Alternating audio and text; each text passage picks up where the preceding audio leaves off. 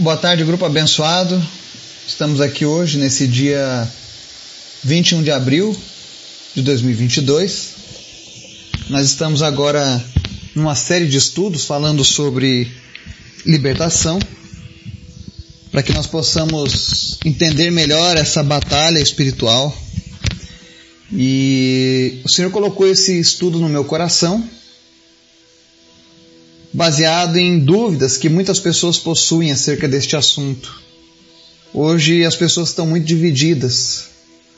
Uns dizem que não acreditam nessas coisas, e do lado oposto, extremo, existem outros que acreditam até demais e acabam fraquejando na sua caminhada com Deus.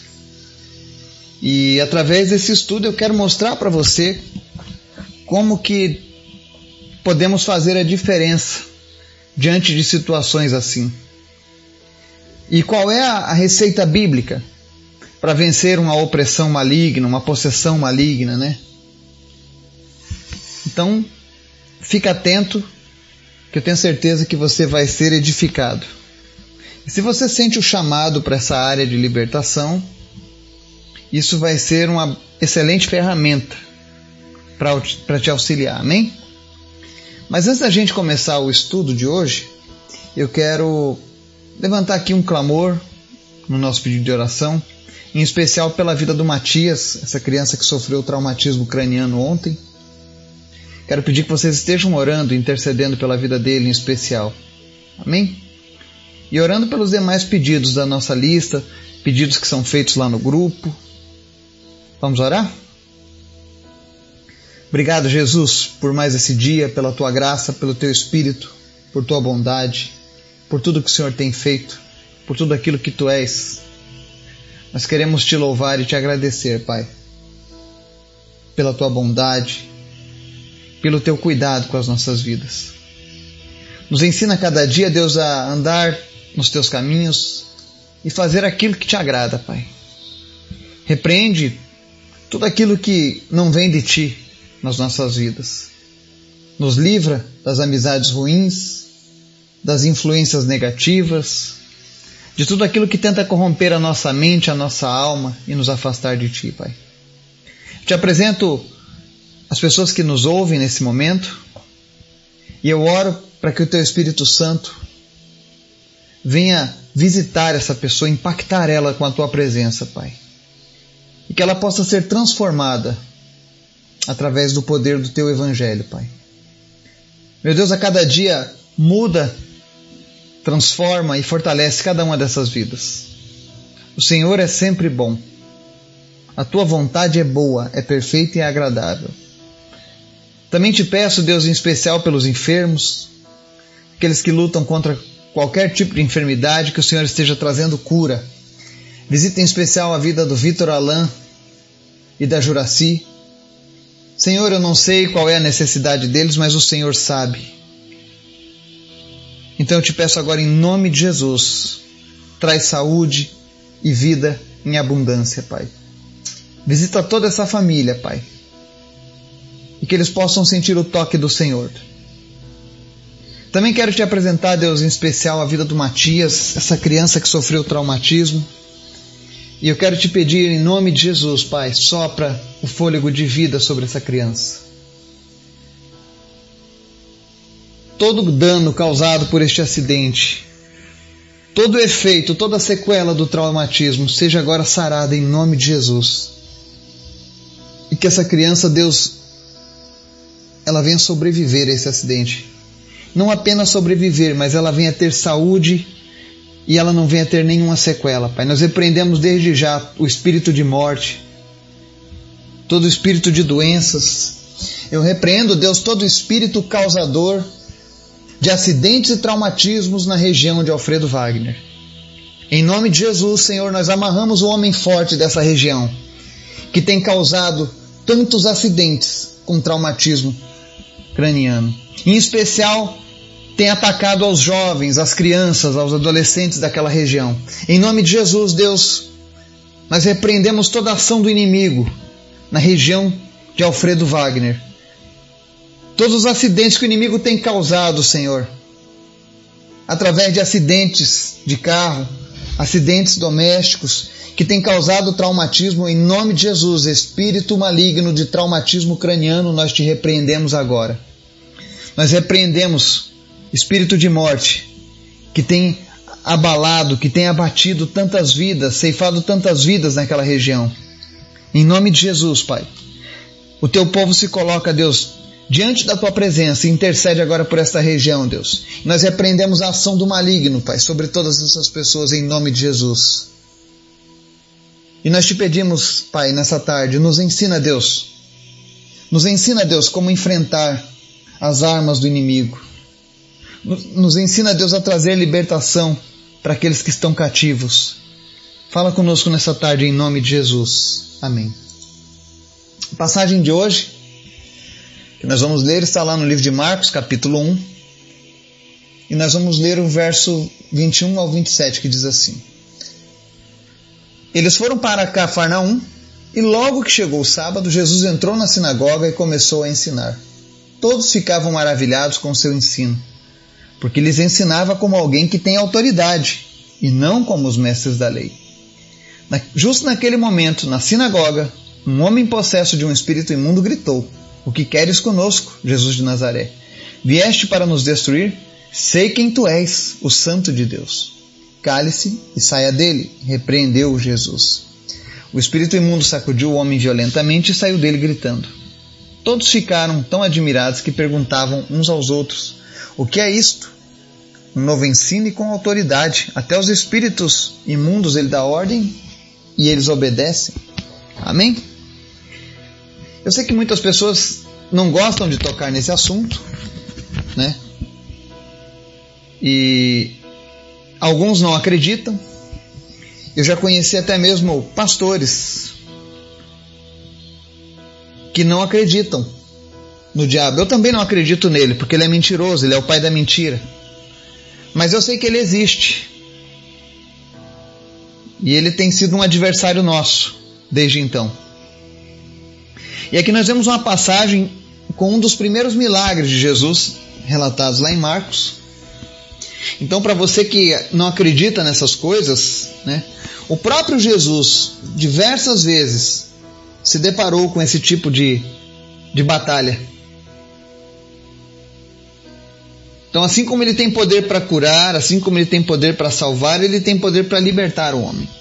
E nessa passagem que a gente está estudando aqui, Jesus ele tinha entrado num sábado dentro de uma sinagoga para ensinar a palavra. Para você que não sabe, a sinagoga é, ela é uma espécie de templo, de igreja, onde os judeus se reúnem para adorar a Deus, para buscar a, a Deus, para fazer a leitura da Torá, que é o Antigo Testamento. É um local de adoração e de busca de Deus, teoricamente falando. E aqui vem algo interessante que chama atenção nessa história. O agir da, dos espíritos malignos, das trevas, ele não é apenas nos locais onde se pratica, por exemplo, a magia negra. O inimigo ele pode se manifestar até mesmo lá dentro de uma igreja cristã. E às vezes a gente fala para a pessoa: olha, isso que vocês estão fazendo, esse tipo de, de consulta espiritual, isso aí é uma coisa demoníaca. A pessoa diz: não, lá a gente só se reúne para falar de Deus. Lá naquele lugar as pessoas até oram. Não tem nada de diabo lá, não. Não tem nada de demônio, de espírito maligno, não. Lá é só espírito de luz. Lá as pessoas só falam coisas boas e só falam de Deus. Bom, na sinagoga só se falava de Deus, só se ensinava sobre Deus, inclusive Jesus estava ensinando sobre a palavra de Deus. Isso mostra que o nosso inimigo ele não se restringe apenas a alguns lugares, mas ele vai agir aonde ele encontrar espaço no coração das pessoas, até mesmo dentro de uma igreja. E o que é interessante é que enquanto Jesus estava ensinando,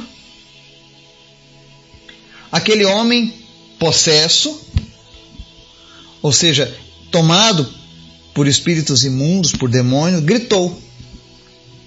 Falou com Jesus, né?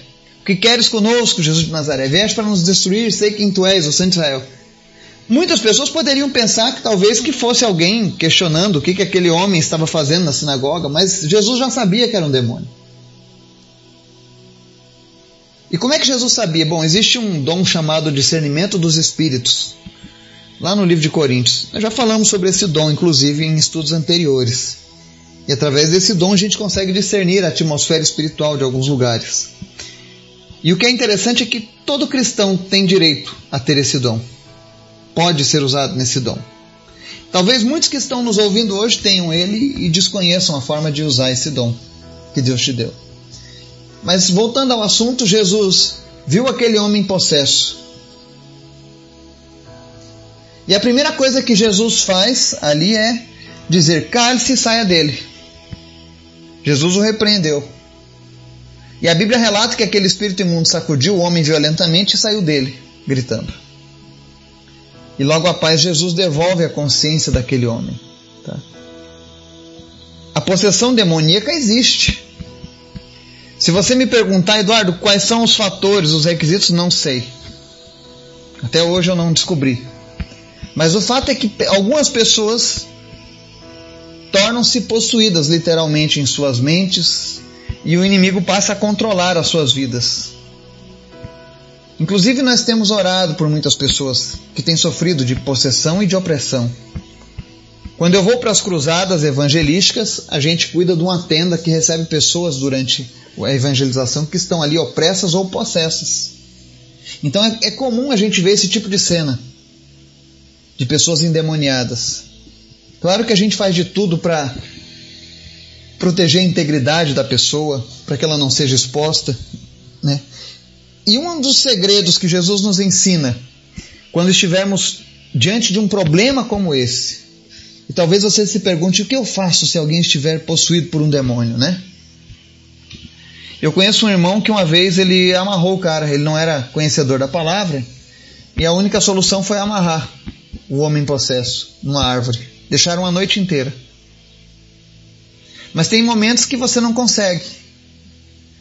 Porque eles ganham uma força sobrenatural. Então qual é o segredo? Bom, Jesus simplesmente diz para aquele demônio: cale-se e saia dele. Você nota que a forma de Jesus libertar um homem, ela é uma forma simples e objetiva. Jesus não entrevista o demônio, quem é você, quem te enviou, por que, que você está aqui, o que, é que você está fazendo, o que é que você... Jesus não pergunta nada dessas coisas. Jesus simplesmente manda que o demônio calhe a boca e saia da vida daquele homem. E o que, é que nós aprendemos então com esse capítulo de Marcos? É que o trabalho de libertação ele não é feito por barulho, ele não é feito pelo teu cargo ou pela tua posição, mas ele é feito através da autoridade de Jesus nas nossas vidas. Então, se um dia você se deparar com alguém com uma situação semelhante a essa, simplesmente mande que o espírito se cale e saia da vida da pessoa. Como? Diga para ele: cale-se e saia em nome de Jesus. Porque é esse nome que tem poder. É o nome de Jesus que tem poder. E a palavra de Deus diz que os demônios têm que se sujeitar a esse nome, porque esse é o nome que está sobre todo o nome. Então esse capítulo de Marcos, ele ensina para nós nesse ocorrido do homem endemoniado, que a libertação ela ocorre especialmente através da autoridade de Jesus. Você vê que as pessoas da sinagoga ficaram maravilhadas com os ensinamentos de Jesus. Eles disseram, no verso 22, todos ficavam maravilhados com o seu ensino, porque lhes ensinava como alguém que tem autoridade e não como os mestres da lei. Jesus ele traz algo diferente no mundo através da pregação do evangelho. Ele mostra que o evangelho ele não é pregado apenas com literatura, mas ele é seguido de milagres. Ele é seguido do sobrenatural de Deus. E esse sobrenatural ocorre quando nós compreendemos a autoridade daquele que nos chamou. A palavra diz que nós somos chamados para desfazer as obras do diabo. Jesus, quando viu aquele homem possesso naquela sinagoga, já começou esse trabalho. Ele disse: cale-se e saia dele. E o interessante é que as pessoas ficaram admiradas com a forma como Jesus tratou aquilo. Eles dizem lá no verso 27, um novo ensino e com autoridade, diferente dos mestres da lei. E hoje, infelizmente, nós temos muitas pessoas que são como aqueles mestres da lei da sinagoga. Pessoas que professam um evangelho sem autoridade. Conhecem apenas a literatura do evangelho. Mas os, os paralíticos continuam paralíticos, os possuídos continuam possuídos, e Jesus, quando vem agora trazendo essa nova esfera espiritual, ele, ele dá uma ordem e o espírito imundo é removido da vida daquele homem. E aí as pessoas dizem: até aos espíritos imundos ele dá ordens e eles lhe obedecem. Eu e você, nós que entregamos a vida para Jesus, nós fomos capacitados com a autoridade de Jesus sobre as nossas vidas. O sangue do Cordeiro, que nos tira o pecado, ele também serve como uma marca, um carimbo de que nós pertencemos a Deus e estamos agora sob a autoridade dele. É como um distintivo de um delegado, de um xerife, de um federal. Aonde você apresenta, você está falando em nome daquela instituição e nós falamos em nome de Jesus. Então, quando você se deparar com um caso como esse, se você é cristão, não importa o seu tempo de caminhada com Cristo, mas se você tem sinceridade no teu coração, se a tua vida está alinhada em fazer a vontade de Deus, simplesmente repreenda com autoridade, simplesmente mande que o espírito imundo saia. Se ele estiver falando besteira, mande ele ficar quieto. Se for um espírito imundo, ele vai obedecer e vai sair daquela vida e você vai ver mais uma vez o nome de Jesus sendo exaltado na vida de, alguma pessoa. Que nós possamos estar atentos aos ensinos de Jesus. Hoje em dia as pessoas estão ensinando tantas coisas e o que é verdadeiramente essencial as pessoas desconhecem. Eu espero que ao final dos nossos estudos você esteja apto a discernir espiritualmente e também agir se surgirem situações assim. Amém? Que Deus nos abençoe e nos guarde. Em nome de Jesus. Amém.